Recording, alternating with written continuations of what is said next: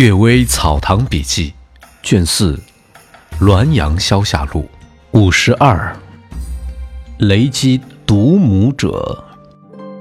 太常寺卿歌仙舟说，乾隆十三年，河间西门外桥上，雷打死了一个人。这人死后，仍正地跪着不倒，手里还沁着一个纸包，没有被雷火烧着。查看之下，都是砒霜。不知道是什么缘故，一会儿，他的妻子听到消息来了，见了并不哭，说：“早知道有今天，只恨他死得晚了。这人曾经辱骂老母，昨天忽生恶念，想要买砒霜毒死母亲。我哭着劝谏了一夜，也不肯听从。”二姑娘，远方堂兄许生说，村南过去有个狐女。迷惑了许多少年，人们所说的二姑娘，就是这个狐女。有位族人立意要生擒狐女，心中做决定，口上没有说。一天，他在一个废菜园中见到一个美女，怀疑就是狐女二姑娘，于是便对她唱起挑情的歌曲，送去引诱的眼神，并折采花草扔到她面前。美人正要俯身捡起花草，忽然退立数步之外，严肃地说：“君有恶念。”然后就跨过破墙走了。后来有两位书生在东岳庙僧房读书，其中一位居住南市，与狐女发生暧昧关系；另一位居住北市，根本看不见狐女的活动。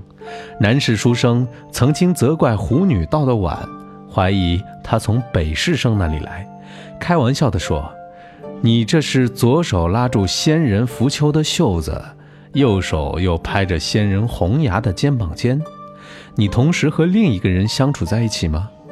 狐女说：“君不因为我是异类而轻视我，所以我要为悦己者容，与君交好。至于北市书生，心如木石，毫不好色，我哪敢靠近呢？”男士生说：“你何不对他引诱一番，未必就能做到三年不动心。若能改变他的气节，也就免得他在人前摆出一副程以川道学家的面孔了。”狐女说：“磁石只能吸引铁针，如果品类不同，就吸引不动。别多事了，免得自讨羞辱。当时我和在从兄续生。”同是先父姚安公身旁，姚安公听完续生这段叙述，说：“以前我也听人讲过这件事儿。事情发生在顺治末年。事情发生在顺治末年，居住北市的书生似乎就是祖祖雷阳公。雷阳是一位老富榜，八股以外身无一寸之长，唯有心地朴诚，就是狐妖也不敢近身。由此可知。”凡是被妖媚蛊惑的人，都是因为自己首先萌生了邪念。吃鬼。仙太夫人娘家姓曹，有个老妈子能看见鬼。外祖母回娘家时，和她说起阴府的事儿。老妈子说，昨天在某某家见到一个鬼，可真是吃到极点，但那也是情状可怜。叫人心酸神伤。鬼名字叫某某，住在某村，家道也算小康。死时有二十七八岁。刚死百天后，他的妻子请我去作伴。我看见他常坐在院子的丁香树下，有时听见妻子的哭声，有时听见儿子的哭声，有时听见兄嫂和妻子的吵骂声。虽然他怕阳气轰逼而不能靠近，但也坚持在窗外侧耳倾听，满脸的凄惨表情。后来看见没人进了妻子屋中，他愕然惊奇，张着两手东张西望。后来听说没有谈成，脸上稍有喜色。过后媒人又来了，来往于兄嫂和妻子之间，他则奔走跟随在后面。惶惶然如有所失。送聘礼那天，他坐在树下，眼睛直盯着妻子的房，泪连连如下雨。此后，每当妻子出入，他就随在后面，眷恋的表情更加强烈。出嫁前一晚，妻子在收拾嫁妆，他又在檐外徘徊，或倚着柱子哭泣，或低头有所思。听到屋里有一点咳嗽声，他就从窗缝里往里看。就这么折腾了一夜。我长叹道：“吃鬼何必这样？”他好像没有听见。南方的人进来，拿着烛火往前走，他躲在墙角站着，仍翘首望着妻子。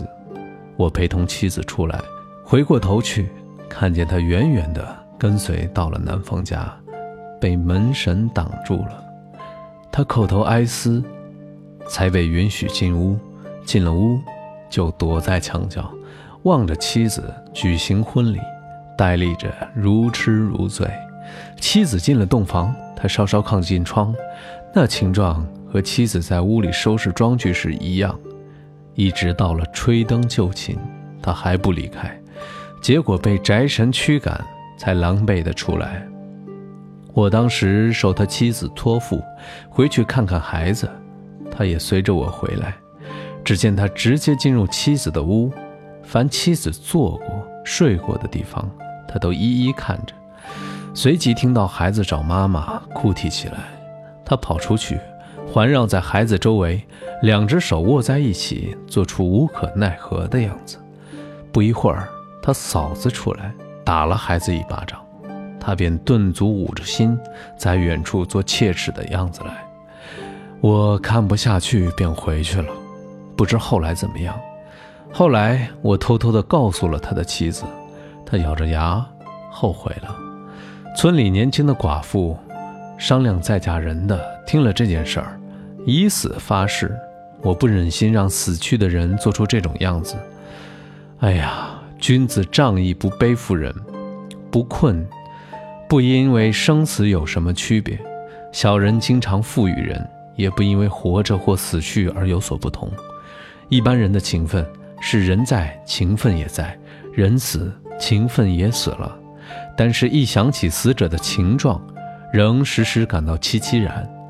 儒家学者。见到那些谄媚烦扰鬼神的人求福，怪异荒诞之说也滋生祸乱，就断然主张无鬼之论，失去了上古贤明君王以神道设教的深切用心，突然使渔夫渔妇蛮横一概无所顾忌的我行我素，还不如这位老妈子说的能够触动人们对生者死者的感情。